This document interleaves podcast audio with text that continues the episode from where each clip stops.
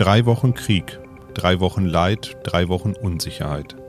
Millionen Menschen sind auf der Flucht. Der Krieg beherrscht auch weiterhin die Nachrichtenlage und ist längst auch in unserem Alltag angekommen. Der gestiegene Ölpreis lässt die Preise an den Zapfsäulen in die Höhe schießen wie Elon Musks Raketen. Und das alles bei ohnehin rekordverdächtiger Inflation. Welche neuen Entwicklungen gab es in den letzten Tagen? Wie hoch kann der Benzinpreis eigentlich noch steigen und wie gefährlich wird die Inflation für die Wirtschaft? Wir sprechen drüber in dieser Folge Mikro trifft Makro. Mikro trifft Makro. Das Finanzmarktgespräch der DK Bank. Hallo und herzlich willkommen zur 39. Folge von Mikro trifft Makro. Heute ist Mittwoch, der 16. März 2022 und bei mir steht, bei mir zumindest live, bei Ihnen diesmal leider nicht live, unser Chefvolkswirt der DK Bank, Dr. Ulrich Kater. Hallo und willkommen, Herr Kater. Hallo. Ja, haben Sie unsere Live-Veranstaltung gut durchlebt? Hat es Spaß gemacht? War es so viel anders als sonst eigentlich für Sie? Nein, eigentlich nicht. Außer, dass die Kamera dabei war. Ähm, es ähm, hat Spaß gemacht. Bisschen aufregend war es auch, fand ich so. Also so im Vorfeld so ein bisschen muss man sich ja. darauf einstellen, dass man jetzt auf einmal beobachtet wird, ne? Ja, und dass man doch ähm, äh, von einem Publikum äh, von der Größe äh, einer mittleren Sportveranstaltung. Äh, ja, auf jeden Fall. Hat, ja. Und an der Stelle auch nochmal vielen Dank für alle, die dabei waren. Also war eine runde Sache, würde ich fast sagen. Und ähm, vielleicht machen wir das irgendwann mal wieder. Mal schauen. Fangen wir mal an mit dem aktuellen Geschehnissen, mit dem aktuellen Geschehen im Russland-Ukraine-Krieg. Die russische Offensive kommt ja nicht so wirklich voran. Allerdings muss man sagen, nähern sie sich zumindest was den Raketeneinschlag angeht, mittlerweile der polnischen Grenze. Wir haben auch noch mal ein bisschen Verschärfung bei den Sanktionen gesehen und heute Morgen kam natürlich auch das ganze Thema der Zahlungsunfähigkeit noch mal auf, dass Russland womöglich bald zahlungsunfähig sein wird. Reicht das jetzt alles aus, um ein Umdenken zu erzwingen oder muss man sagen, naja, das wird den Krieg zumindest jetzt erstmal nicht stoppen. Nein, die Auswirkungen auf die russische Führung, das äh, können jetzt nur diejenigen beurteilen, die ähm, da nähere Kenntnisse haben, äh, noch stärker in die, die Führungszirkel hineinblicken können. Zurzeit ist für mich zumindest die Frage, was überhaupt bei äh, dem engeren Zirkel um Putin herum überhaupt ankommt von diesen Meldungen, von diesen Entwicklungen. Das ähm, scheint ja so zu sein, dass es äh, doch eine sehr abgeschottete Gruppe ist, es bleibt dabei, die Sanktionen sind für Russland, für die Bürger in Russland sehr stark spürbar. Die Auswirkungen ziehen sich so lange hin, wie die Sanktionen bestehen bleiben. Ich sehe keine Möglichkeit, mit diesem Regime die Sanktionen nennenswert zurückzufahren. Russland müsste sich ja mehr oder weniger auf die Positionen von vor dem Krieg zurückziehen, damit der Westen wirklich eine substanzielle Lockerung überhaupt erwägen könnte. Das ist unrealistisch. Und insofern werden die Schäden von Monat zu Monat andauern und stärker werden, solange diese äh, äh, Sanktionen in, in Kraft sind. Und die Zahlungsunfähigkeit Russlands, ist das ein Thema, wo man sagen muss, oh, da müssen wir jetzt Angst haben, da passiert einiges? Das ist vor allen Dingen jetzt erstmal eine juristische Frage. Es stehen jetzt in diesen Tagen Couponzahlungen an, auf welche Weise die russische Seite gewillt ist zu zahlen.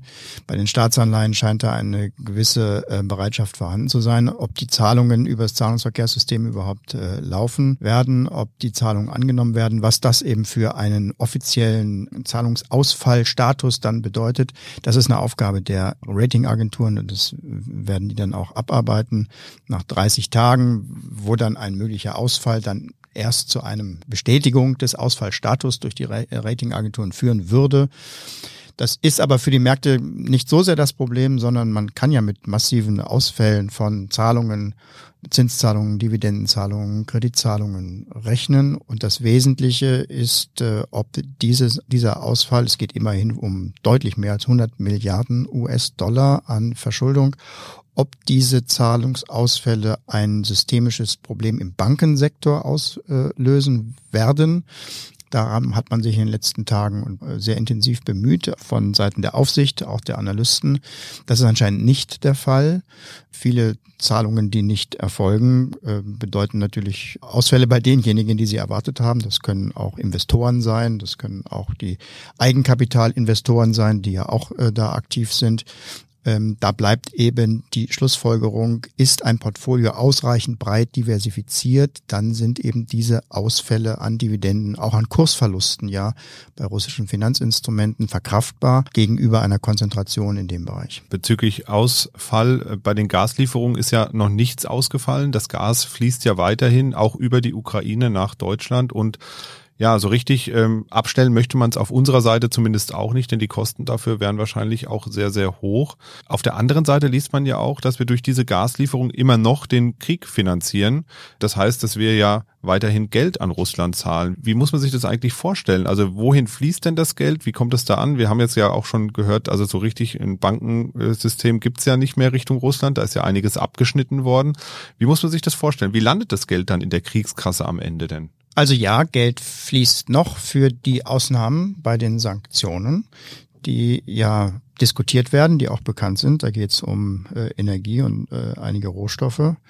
Und es ist für das Bankensystem hierzulande jetzt gegenwärtig eine horrende Aufgabe, die Zahlungen herauszusortieren, die unter solche Sanktionsausnahmen fallen und deswegen getätigt werden dürfen von denjenigen, die eben sanktionsbewährt sind. Das ist eine äh, extreme Aufgabe jetzt in der Schnelle der Zeit, diese Sanktionen auch richtig anzuwenden. Die Gelder, die dann äh, fließen, die zählen dann zu, zu russischen äh, Verfügungsmasse. Das sind meistens Zahlungen in harter Währung, viel auch in Euro.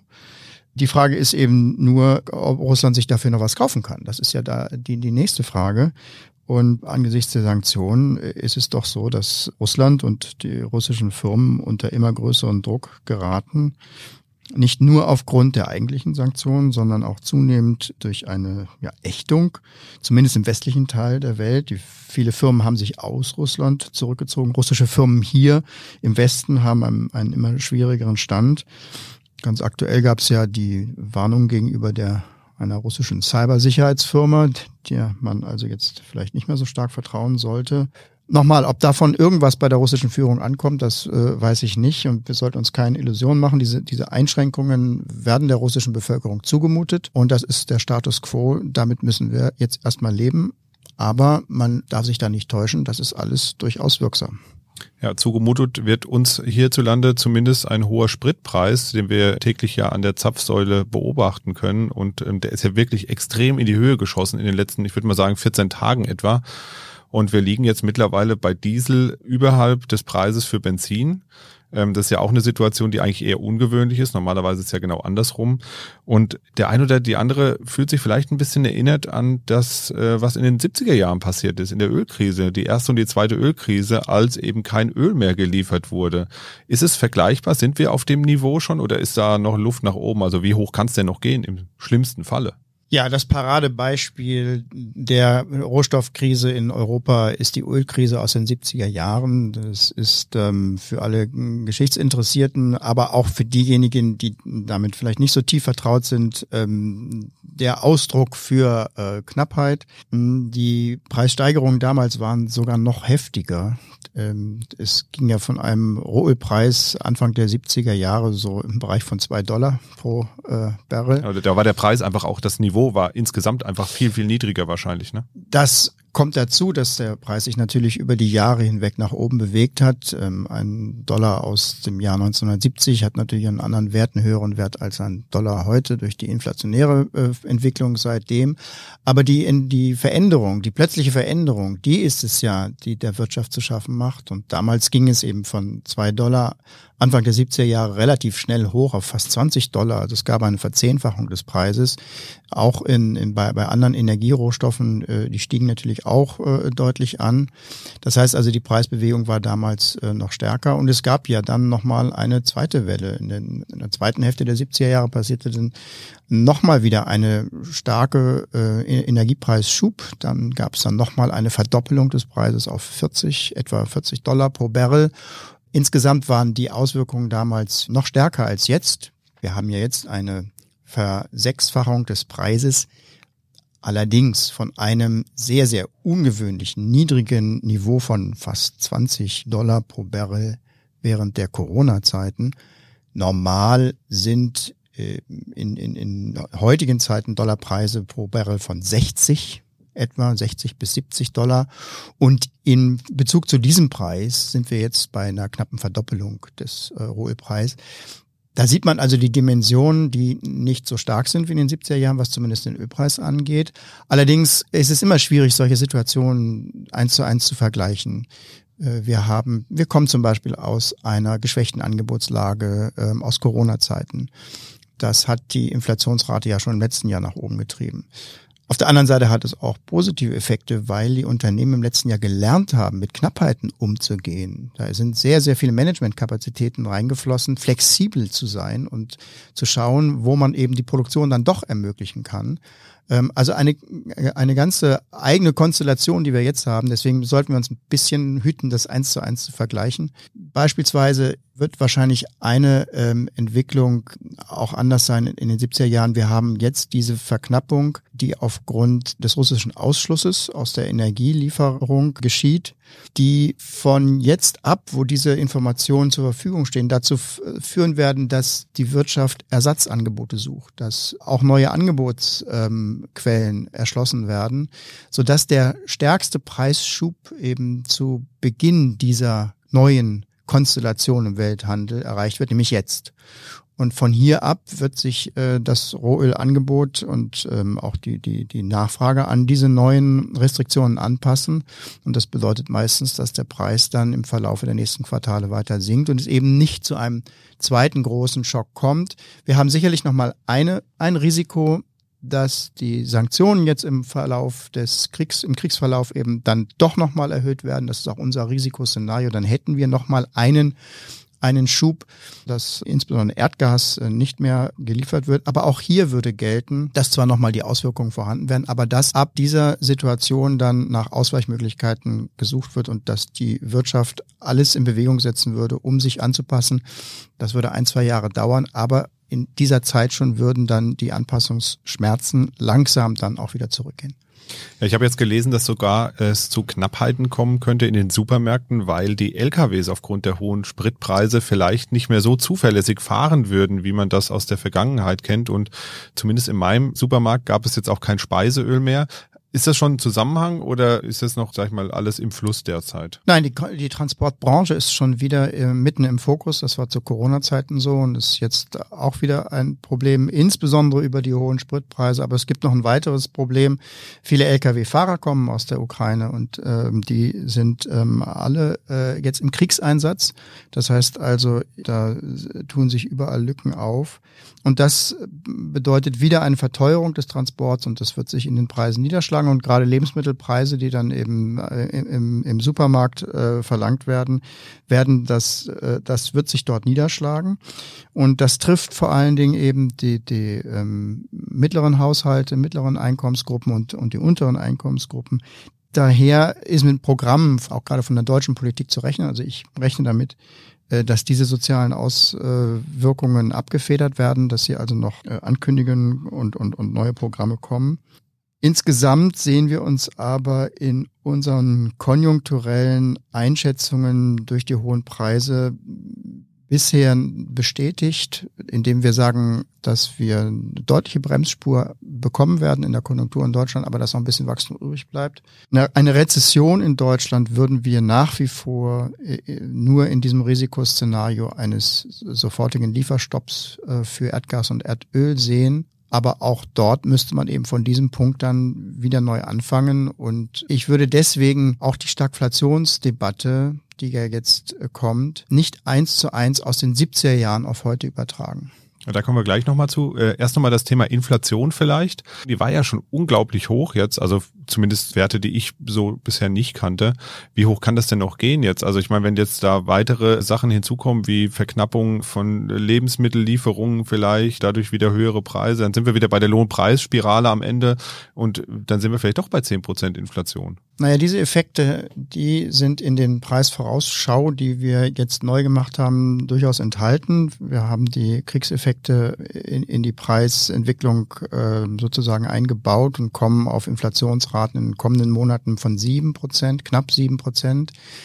Äh, wenn man sich dann das gesamte Jahr im Durchschnitt betrachtet in 2022 sind es dann etwa so knapp sechs Prozent und im kommenden Jahr sind es leider nicht mehr zwei Prozent, wie wir äh, und die EZB eben gehofft haben, sondern wahrscheinlich eher drei Prozent. In jedem Fall müssen wir beachten, dass die Inflationsgefahren vorhanden sind. Eine Inflation, die da ist, hat die Tendenz, sich auch zu verstetigen. Und wahrscheinlich wird es eben nicht ohne eine Reaktion der Notenbank gehen, der EZB.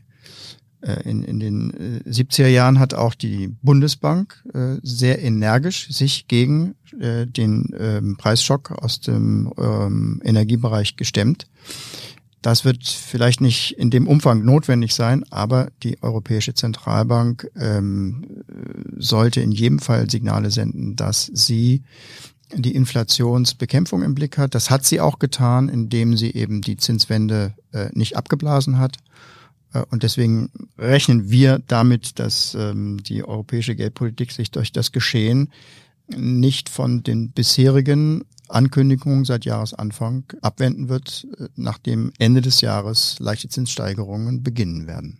Sie haben eben auch schon ein Wort verwendet, das ich auch persönlich ewig nicht mehr gehört habe, nämlich Stagflation. Ich vermute, ich habe es zum letzten Mal gehört im Studium, weil ich glaube, seit 2000, seitdem ich fertig bin mit dem Studium, hat es keine Stagflation in dem Sinne gegeben. Vielleicht müssen wir da unsere Zuhörerinnen und Zuhörer nochmal abholen, was eigentlich dahinter steckt, hinter dieser Stagflation. Also was heißt das und was bedeutet das denn am Ende dann und wie gefährlich in Anführungszeichen ist denn das für Aktien, Börse, Wirtschaft etc.? Ja, Stagflation bezeichnet die Wirtschaftslage in den 70er Jahren und deswegen ist Stagflation eigentlich sehr stark auf die damaligen Verhältnisse gemünzt und es ist nicht leicht, das jetzt eins zu eins zu übertragen. Der, der Hintergrund und der, der Inhalt ist, ist, äh, ergibt sich ein wenig aus diesem zusammengesetzten Wort. Stagflation heißt, dass wir eben Inflationsraten haben, die deutlich über zwei Prozent liegen aber gleichzeitig die Wirtschaft eben kaum vorankommt, dass wir ein schwaches äh, Wirtschaftswachstum haben. Ähm, das kommt dann daher, dass eben die, das Angebot, die Produktionsmöglichkeiten aus irgendwelchen Gründen äh, begrenzt sind, aber dass trotzdem viel Nachfrage da ist und das Angebot ständig überfordert wird und, und Preise eben weitergewälzt werden.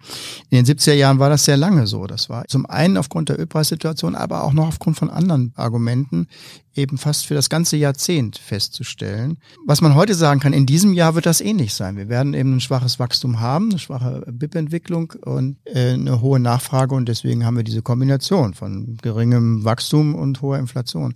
Ob sich das aber jetzt zehn Jahre weiter fortwälzt wie in den 70er Jahren, da will ich doch ein Fragezeichen dran machen, denn die Probleme, die wir damals hatten in den 70er Jahren, das Angebot in der Wirtschaft zu erhöhen, sind andere als heute. Damals war es vor allen Dingen auch der, der Arbeitsmarkt. Wir hatten ja eigentlich Millionen von Menschen, die eigentlich einen Job gesucht hatten und damals eigentlich die Produktion hätten verstärken können, aber aus irgendwelchen Gründen sind die damals ähm, nicht äh, in den Produktionsprozess gekommen. Es entstanden keine Jobs. Das ist ein großer Unterschied zu heute. Heute haben wir weniger das Problem ähm, am Arbeitsmarkt, dass wir hohe Arbeitslosigkeit haben, als dass ähm, wir Lieferkettenprobleme haben. Sicherlich auch ein Problem beim Arbeitsangebot, das heißt bei den ähm, Fachkräften, die fehlen, aber das ist anders zu sehen als damals in den 70er Jahren. Kurz gesagt, die Möglichkeiten, die Angebotsbedingungen und die Produktion in der Wirtschaft hochzufahren, sind meiner Ansicht nach heute besser als in den 70er Jahren, weil es damals mit der Verfassung am Arbeitsmarkt zu tun hatte. Da mussten wir Gesetze ändern, Regeln ändern. Das hat dann bis in die 2000er gedauert, bis wir das äh, äh, hinbekommen haben. Ähm, und man kann sagen, heute in diesem Jahr, ja, Stagflation ob das sich das fortsetzt, das hängt vor allen Dingen davon ab, wie stark wir in der Lage sind, die Wirtschaft wieder besser ans Laufen zu kriegen, wie weit investiert wird, wie stark die Unternehmen jetzt äh, reagieren. Und da setze ich schon ein größeres Vertrauen in die Flexibilität des Unternehmenssektors, als es damals in den 70er Jahren überhaupt auch möglich war. Insofern, ja, es ist schwierig, diesen Stagflationsbegriff zu äh, übertragen.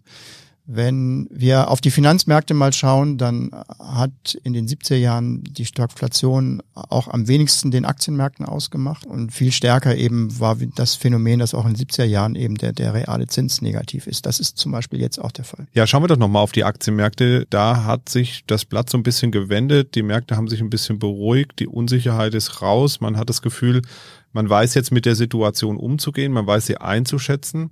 Auf der anderen Seite fragt man sich natürlich auch, in welchen Szenarien würde es denn nochmal heikel? Ich nehme mal an, Sie haben es eben ja auch schon gesagt, wenn man sich eben entscheiden würde, das Erdgas tatsächlich nicht mehr zu beziehen aus Russland, das wäre sicherlich nochmal ein Punkt, wo sich die Aktienmärkte auch Gedanken machen würden, wie geht's eigentlich weiter? Unbedingt. Also ähm, es ist jetzt hier viel zu früh, um Entwarnung zu geben. Da ist ähm, etwas in Gang gesetzt worden, geopolitisch zur zukünftigen Orientierung der Wirtschaft, generell von den Rahmenbedingungen bis hin zu diesen Themen wie Flüchtlingsströme was relativ groß ist. Und deswegen müssen wir unterscheiden zwischen den unmittelbaren Krisenverlauf jetzt da ist es so, wie Sie sagen, dass da hängt der Aktienmarkt immer noch von den Meldungen ab, die vom Kriegsschauplatz auch kommen.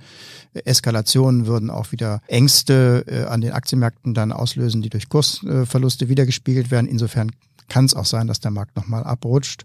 Wenn das nicht eintritt, dann haben wir wahrscheinlich die tiefsten Punkte gesehen, aber das weiß niemand. Insofern kann man vor allen Dingen jetzt nicht sagen, das ist alles schon vorbei. Ja, weil die Glaskugel haben sie ja Immer noch nicht ja, wahrscheinlich. Dazu ist die ist das äh, ähm, Geschehen zu dynamisch. Genau. Und da müssen wir schauen, was eben die mittelfristigen Trends sind, äh, Wachstum und Inflation, die dadurch aus, ausgelöst werden. Aber ich denke schon, dass wir nach wie vor gute Chancen haben, wenn der der der heiße Konflikt zurückgedrängt wird und in irgendeiner Form befriedet wird, dass das erstmal auch wieder eine Erleichterung an den Märkten auslöst. Also das ist ja immer noch die Hoffnung, die ich auch hege, dass sich irgendeine Art von friedlicher Lösung finden lässt. Im Moment sieht's leider noch nicht so aus, aber ähm, zumindest scheint es Optimismus zu geben bei dem ukrainischen Präsidenten Zelensky. Ja, dann vielen Dank, Herr Dr. Carter, für die Aufklärung heute auch über die ökonomische Lage in den 70ern. Wir haben so einen kleinen Ausflug gemacht heute. Fand ich ganz spannend. Vielen Dank nochmal an alle, die letzte Woche dabei waren. Ansonsten kann ich nur sagen, bleiben Sie hoffnungsvoll und bis bald. Mikro trifft Makro ist ein Podcast der DK Bank. Weitere Informationen zur DK Bank finden Sie unter www.dk.de-dk-gruppe.